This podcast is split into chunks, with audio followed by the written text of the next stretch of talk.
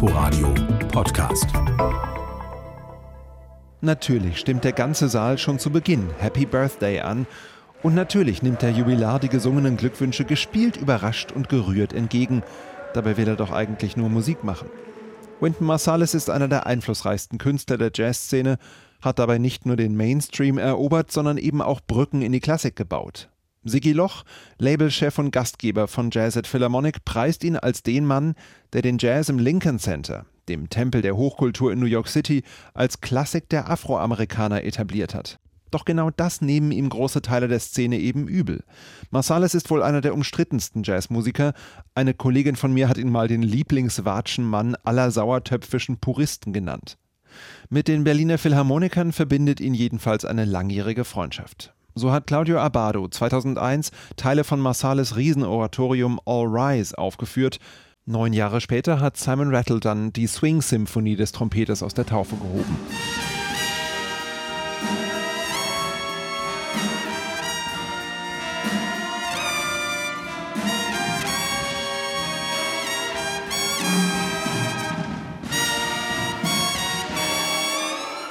Diesmal sitzt das Jazz at Lincoln Center Orchestra alleine auf der Bühne und der Sound, der ist satt.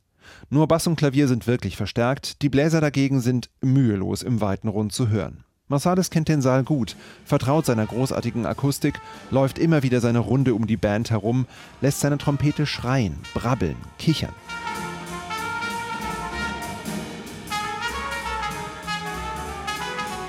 Einmal tut er das so lange, dass ihm schwummerig wird, sich kurz am Klavier festhalten muss.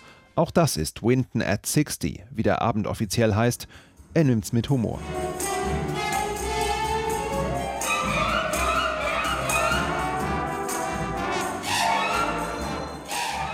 Auch seine Band ist gut drauf, kommentiert die Soli des Chefs, aber auch die Improvisationen der Mitmusiker mit aufmunternden Rufen oder zufriedenem Brummen. Neben Marsalis selbst stechen vor allem Walter Blanding am Tenorsaxophon, Posaunist Chris Crenshaw und Bassist Carlos Enriquez hervor. Und doch ist es nach dem Konzert von Filmgott John Williams der zweite Abend binnen einer Woche in der Philharmonie, an dem ich zunehmend skeptisch einer perfekt geölten Entertainment-Maschine gegenüber sitze.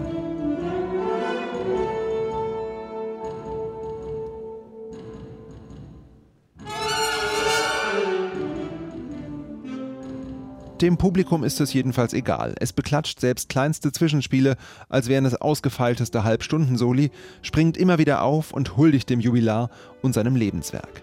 Zum Schluss gibt's gleich noch ein Geburtstagsständchen, diesmal von und mit Philharmoniker-Hornistin Sarah Willis, Klassik und Jazz in symbolhafter Umarmung. Wynton Marsalis gefällt's und der dezent sauertöpfische Kritiker, der will mal nicht so sein. Inforadio Podcast.